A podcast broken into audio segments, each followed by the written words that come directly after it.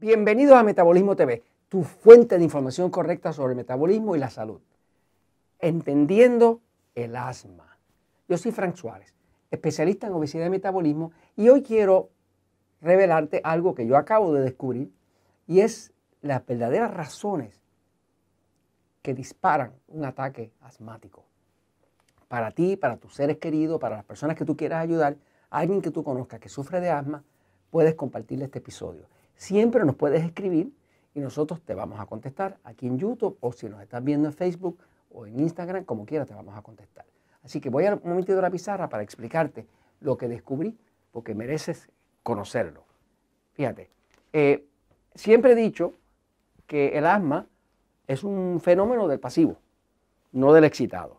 El sistema nervioso tiene dos lados. Tiene el lado excitado, que es lo que los médicos llaman simpático, y tiene el lado pasivo, que es lo que los médicos llaman parasimpático. Eh, las personas que tienen el cuerpo predominantemente o el sistema nervioso predominantemente excitado no padecen de asma.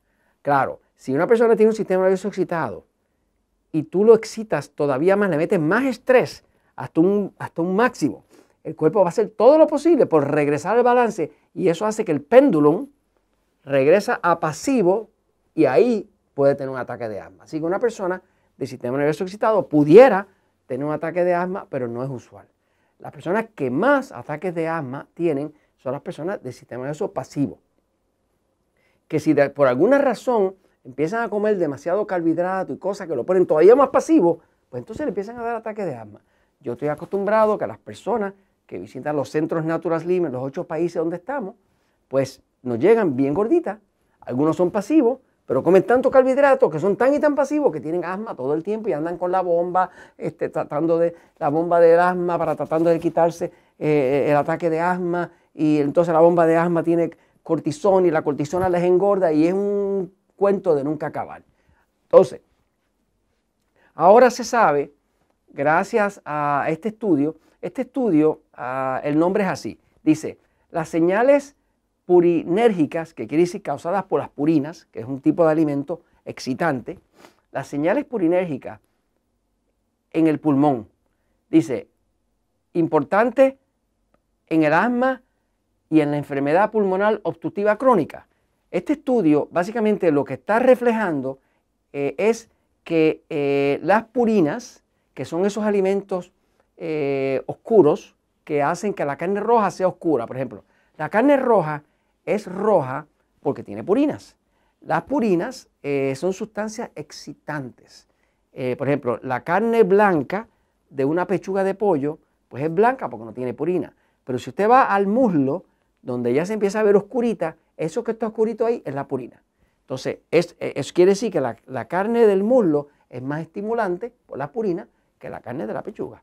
Obviamente a la gente le gusta más el muslo y demás porque tiene más sabor, porque las purinas, igual que la carne roja, tiene más sabor. Y la carne blanca no tiene tan buen sabor como la carne roja o la carne con purina.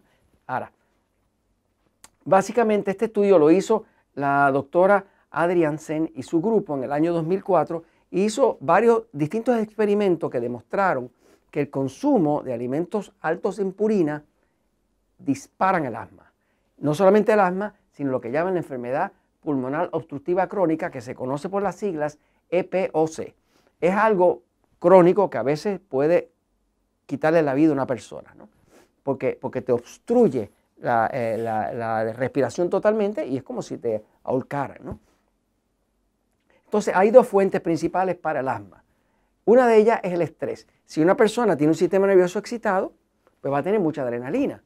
Pero si a eso tú le empujas todavía con más adrenalina y más estrés, entonces el cuerpo compensa, se vuelve pasivo y durante esa pasividad dispara eh, el asma, porque hace vasoconstricción de, las vías respiratorias y ahora la persona se ahoga y eso se llama un ataque de asma.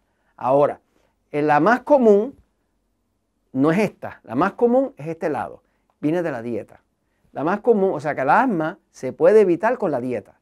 Eh, ¿Cómo se hace? Bueno, se sabe que las purinas son sustancias excitantes que están dentro de los alimentos de forma natural. Por ejemplo, las bebidas alcohólicas son altas en purina, el tocino o la tocineta de cerdo es alta en purina, tan sabrosa que es, carne roja, alta en purina, el pavo es alto en purina, la ternera es alta en purina, los órganos, como decir, carnes de órgano como el hígado, eh, eh, las anchoas, eh, que son así bien oscuras, pues son oscuras por la purina, los crustáceos, como decir almejas, mejillones, todo eso es alto en purina, las sardinas también, el bacalao, las vieiras, los espárragos en el área de los vegetales, la espinaca. Todos estos son alimentos altos en purina. Si usted quiere saber más de esto, usted va a internet, busca alimentos altos en purina.